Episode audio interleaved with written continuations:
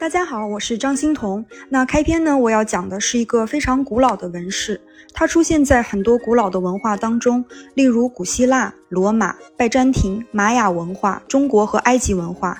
这个纹饰衍生出许多变体，装饰了建筑、瓷器、家具、服装和珠宝等等。像纪梵希和范思哲这样的时尚大牌的 logo 里有它。古希腊的陶瓶上有它，中国商代的青铜器上有它，乾隆皇帝的龙袍上也有它。那到底是什么图案这么厉害呢？那就是回纹式。那这一集呢，我主要讲一下希腊回纹和中国回纹。希腊回纹英文呢称为 meander motif。它的名字呢，源自荷马史诗《伊利亚特》中提到的一条河流，史称麦安德河 （Meander River），位于今日的土耳其。那因为这个河流呢，非常的蜿蜒曲折，很多弯儿啊，所以后来这个词也有蜿蜒的意思。回文呢，也被称为 Greek fret 或者 the Greek key，key 呢就是钥匙的那个 key，因为它的形状和原始的钥匙形状很像。回纹饰它是一种装饰性的边框，是一种方形的折线纹样，构成接连相续的横条带。它比较早的出现在希腊几何风格时期的陶器上，后世呢经常出现在古典建筑的横雕带上啊，frieze 横雕带。那最著名的是在雅典卫城的 Parthenon 帕亚台农神庙横雕带上的回纹。那回纹的形式有很多种，有单一线条、两线交错、背对背排列的、横平竖直的、倾斜的、连续的、断裂的、条带状二方连续的和四方连续的啊。相关的例子非常多，我把图案都列出来了。那还有一个比较著名的例子呢，是意大利画家拉斐尔的名画《雅典学院》，描绘了古希腊哲学家柏拉图举办雅典学院的事儿。这幅画呢，以一层层的圆拱门作为背景。那最近处的这一道大拱门啊，就装饰着回纹。回纹是古希腊非常重要的一个纹饰，因为它绵延不断，所以象征着无限或者万物的永恒流转。它的形状呢，也代表了水和生命永不停歇的运动，同时也暗示了繁衍。那根据一本心理学的杂志，回纹呢不仅是一种装饰性的纹样，在古希腊呢也是一种握手的姿势啊，形状有点像两只手抓在一起。是出现在古希腊摔跤格斗中的一种手势，象征了希腊人坚韧不拔、不畏困难的精神，是英雄主义的标志。那后世的欧洲建筑设计和时尚珠宝中呢，回纹饰是非常普遍的，包括了壁炉的边框、画像的边框、浮雕、宝石、戒指、手镯，甚至手表的边框等，都用到了回纹饰。那说完了西方的回纹，现在来说说中国的回纹。回纹在中国的历史呢也非常的悠久，最早的回纹呢出现在马家窑文化出土的陶器上，也就是说啊，这个回纹在新石器时代就已经出现了。回纹呢在商周时期十分的盛行，也就是装饰青铜器的所谓云雷纹，是一种回旋式线条构成的纹样。那以圆形为基本单位呢称为云纹，以方形为基本单位的称为雷纹。云雷纹呢，经常出现在青铜器的背景上，作为一种地纹，常和饕餮纹一起出现。它也单独出现在器物的颈部或足部。灰纹最早呢，出现在陶器和青铜器上，在后世应用的范围十分广泛，包括地毯、瓷器、家具、服饰、建筑等，主要作为一种边框装饰，或者作为背景的底纹。那我给大家举三个例子，图片都列出来了。第一个呢是商代晚期的三羊尊，是故宫博物院的藏品。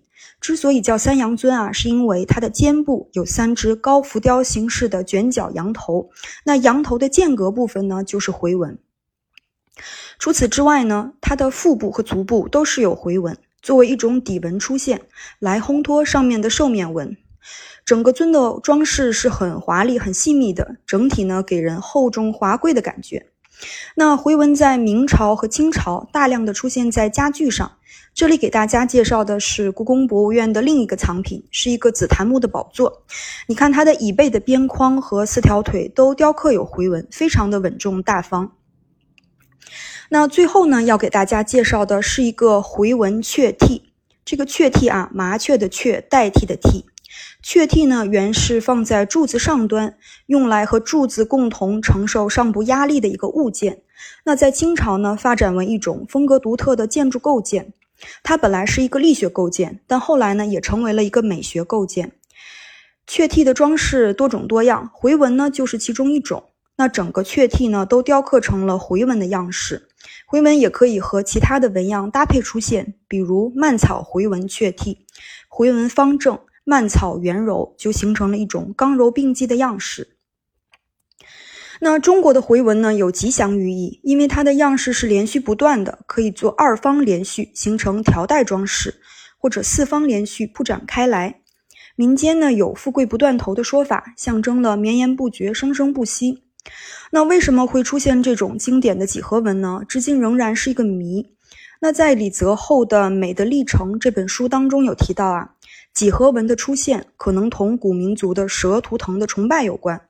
那元祖人类对蛇这种动物不断的抽象化提炼，所以最早呢，它们并不只是人们为了装饰和美观，很可能也具有巫术礼仪的图腾含义。云雷纹呢，可能脱胎于蛇，象征了繁殖和生命往复。